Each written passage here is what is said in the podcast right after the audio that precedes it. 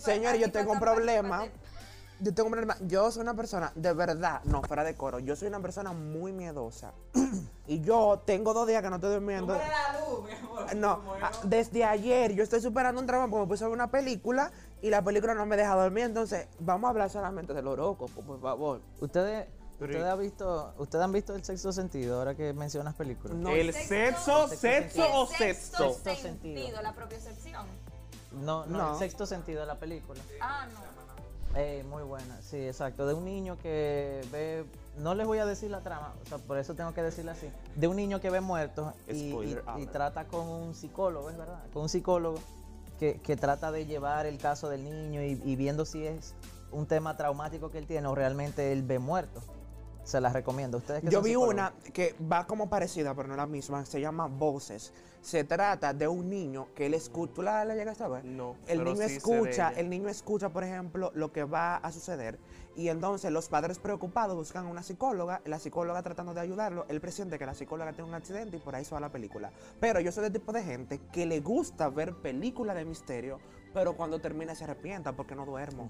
Y justamente antes de ayer estaba con un grupo de amigos y estábamos hab- hablando de ese tema, de cosas paranormales que son asombrosas, que hay gente que tú se la cuenta y realmente llega un punto que no te lo creen. Y yo creo que a todos en un momento determinado no, has pa- No ha no ha pasado. eso, que hemos visto cosas raras, Cosas paranormales. ¿no? cosas extrañas, Y una- que hemos ido a un brujo. Yo nunca Una he ido. pregunta, ¿por qué San Juan tiene fama de ahora de sobre Ajá, ese mismo ajá. tema? San Juan tiene, porque el otro día vi yo un San Juan video de la brujería, de un, de un motor, vi yo un video de un motor en, El en Cachicha, motor, que el motor se movió solo y se cayó y dijeron eh, eh, grabado en San Juan. Y todo el mundo, ay, San Juan, no, eso es normal. No, lo que pasa es, no, realmente a nivel social en San Juan se practica mucha brujería y acuérdate que ahí hay un, un cruce de culturas. Ahí tú Sí. tienes muchos dominicanos, pero también tienes muchos haitianos. Pero ¿y por qué no hablan de Dajabón? Pues dejamos se ¿En practica. Dajabón se da? Pero, El, que- el el que tiene gaga, la el el gaga se da en, en- El gaga. El ¿El gaga qué- que se qué es el llama. gaga? Hay uno, el, el, oh my god, ¿cómo que se llama? Lo que practican los haitianos, El vudú. el vudú. El vudú, el, vudú- el vudú se practica. ¿Tú has pasado por experiencias así? Co- Cosas ¿Cuál? que como que tú te quedas como que en serio, ¿es de verdad? Por experiencias paranormales. Yo sí.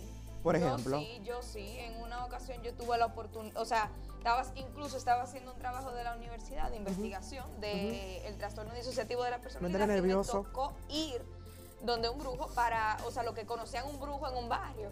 Y yo me tomé el atrevimiento de ir y de hacerle la, yo fui con mi intención de hacerle una entrevista porque yo estoy en, mi, en, en mi papel de estudiante de psicología. Y cuando... Y en sea, psicología no se cree eso. pero sí se contempla el trastorno disociativo Se- de la personalidad. exacto, se ve como un trastorno, pero no como una realidad. No, no, no como una Y realidad. yo como psicóloga, mi amor, de ver, bueno, No, es otra eso se considera un paciente clínico Exacto. que necesita compañía de un psiquiatra. Exacto. Punto. Cuando llegué ¿El, ahí, el brujo o el brujo?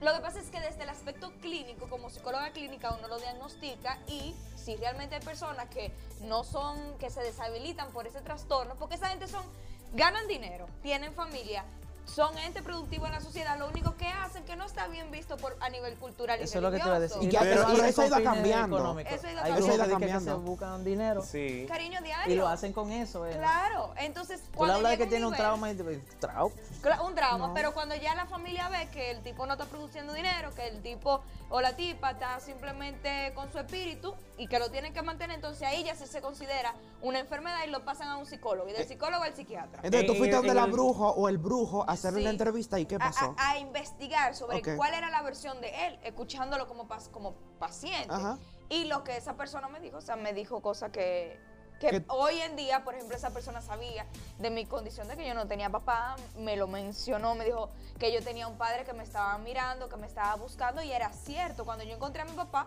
Cuando él- eso no era de dominio yo- público. no, o sea, sí era de dominio público, pero la gente lo sabía, pero que una persona a primera mano lo diga es difícil. Ok. Entonces, para mí, cuando él me dijo, tu papá te está buscando, eso era estúpido porque supuestamente yo era hija de donante. Entonces, ese es el momento, el momento que tú, mi- te- que tú mismo como persona te cuestionas. Te cuestiona. Entonces, en tu caso, Alfredo, ¿tú has tenido alguna experiencia paranormal? ¿Has visitado a un brujo? Ojo, Mm. pero el hecho de que tú visitas a un brujo no te hace que tú, tú crees en brujería o no. Simplemente es una experiencia que tú quieres vivir. No, ¿Lo la, has la hecho? verdad es que yo ni he visitado brujos ni tengo creencia en eso. Sí me interesa el tema, pues yo no he sido eh, eh, protagonista de una situación.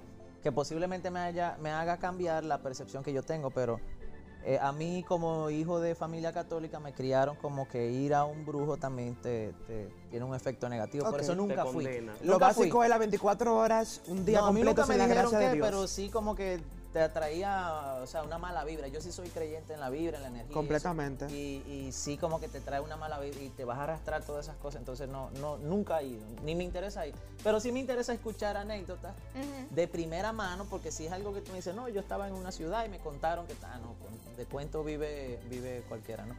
Pero realidades que me digas tú que te pasaron, que Emily me diga, que Josman también, como que lo hace más creíble, porque son gente de mi primera línea que me lo está contando. Pero a mí personalmente no me ha pasado nada. Pero tú nunca has tenido un sueño, un famoso déjà vu, alguna experiencia, un contacto Una con una persona sí- desde el más yo sí he tenido parálisis de sueño, eh, yo sí he tenido parálisis de sueño, lo he investigado, entonces sí hay un, sí hay un, Hay un aspecto religioso detrás de No, eso pero que, yo- que yo- lo plantean. Pero yo lo investigué y, y me fui más por el aspecto clínico. Científico. Sí, el científico. Me fui por la, la- la- la razón eh, clínica. Eh, eh, también he, he- he tenido, sí he, senti- he tenido la sensación de déjà vu, pero Que hay una razón clínica también para eso. no, no lo he buscado. Mira, me diste, me diste que investigar ahorita. Yo soy muy in- investigador. estaba para Google. Sí, entonces, pero, pero de la, de la parálisis de sueño sí. lo de Yabu no existe. Ok, eso es un existe. concepto y hay que respetarlo. En tu caso, en tu caso, Josman, ¿tú has tenido algún contacto con un ser del más allá? ¿Has tenido una revelación? ¿Has visto algo que te ha asustado? ¿Has tenido algún contacto con un brujo, con un psíquico, con un vidente? ¿Cuál Todo es tu sí, experiencia? sí. No, mira, eh, no, con- no contacto con, con brujos, qué sé yo, sino como que con gente que ha muerto en sueño y como que quiere decirme algo, pero no puede. Y me asusté muchísimo porque, sí, me asusté muchísimo. Yo era un niño.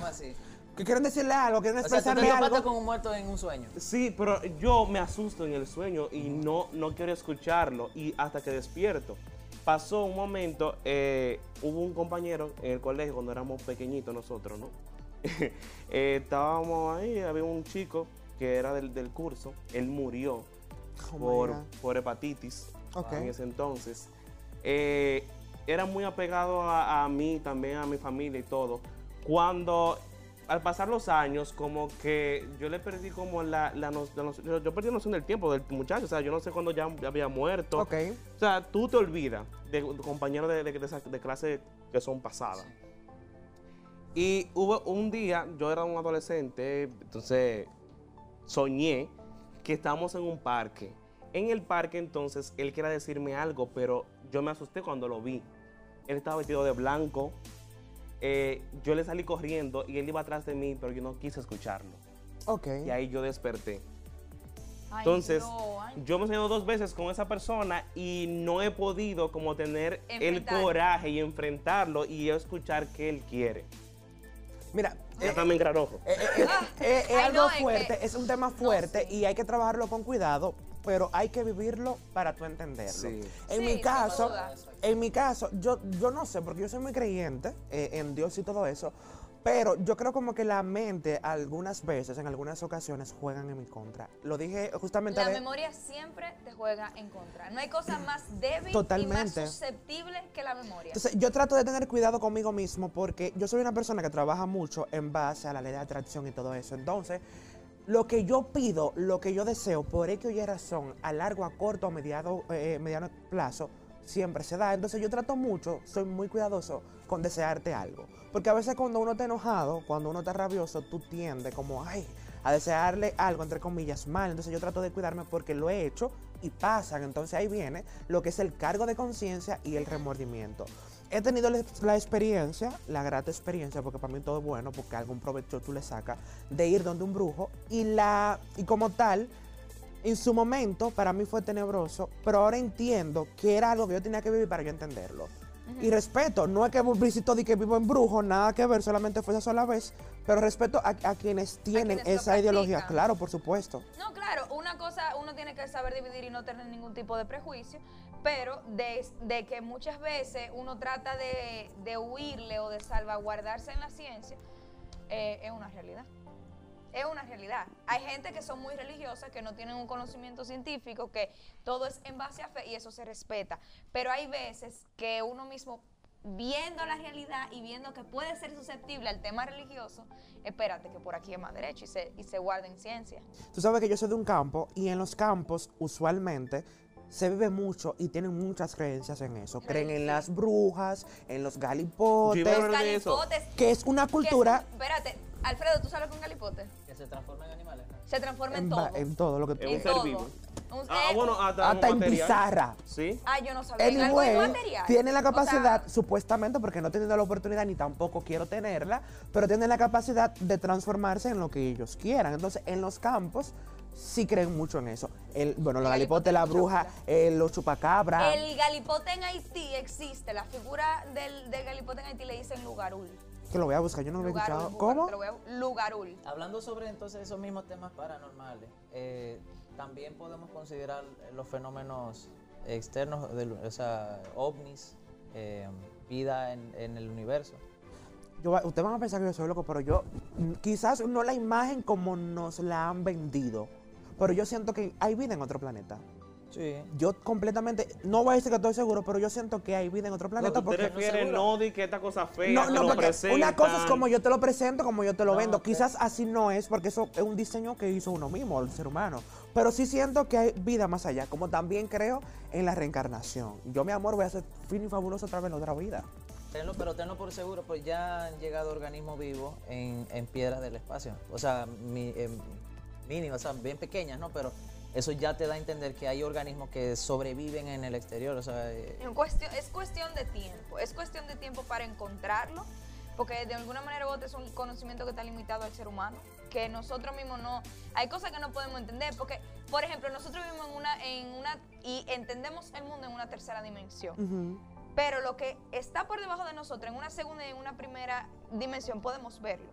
Ahora, existe una cuarta, existen seres capaces de manifestarse en una, por ejemplo, una ballena. Si una ballena no sale del agua, no puede saber que los seres humanos existen. Exacto. Entonces, si existe una cuarta dimensión, nosotros no podemos mirarlo, pero ellos sí nos pueden mirar a nosotros e intervenir en este tipo de... de- ¿Es así? Ay. Pero todavía nosotros como seres humanos estamos descubriendo animales en el mar. En el mar. Imagínate. Entonces imagínate Y todavía. e- entonces, y ellos que creen de nosotros y son seres vivos igual que nosotros. Y yo le tengo miedo, yo no, yo no, mira, yo le tengo un pánico, a- ay, horrible. qué? Al Di- mar. ay, sí. Al mar. Ah, las- di Yo que- también. Totalmente. ¿Y Yo si di tú te reencarnas en, en un En un mamífero pez. de eso? ay, una sirena. Eso no es- eso Pero la sirena como que... Estamos en mismo tema de, de mitología y cosas. No sé, yo nunca he Un pensado eso. Un manatí. Porque él piensa que él, él cree que se va a reencarnar. él se va a reencarnar en otra gente. Yo no sé, pero yo creo en la reencarnación. No sé en qué yo voy a hacer, si voy a ser una planta, si voy a ser... un- Voy a reencarnarme. De eso estoy seguro. Ay, ¿por qué? Otro chico. Tú sabías que hablando de la reencarnación hay, hay una hay una hay una acción muy bonita que están haciendo en un cementerio de Japón que las cenizas, tú sabes que uno al final Ay, yo no quiero que me quemen. Ay, no. no, no, pero fíjate, fíjate que, que las cenizas Eso las- Antes muerto que quemado. que las cenizas pueden ser utilizadas como, como abono. Y en un y en un cementerio de Japón te están haciendo, te están sembrando, te están plantando un árbol X eh, con las cenizas tuyas. Entonces es como una forma de decir la vida después de la muerte y, y se ha dado muy Ah, famoso. y yo creo que entonces en ese caso, si a mí me siembran, voy a apelar a un refrán que mi papá dijo. ¿Cuál? Esta matata estoy siguiendo, no. Se puede corregir.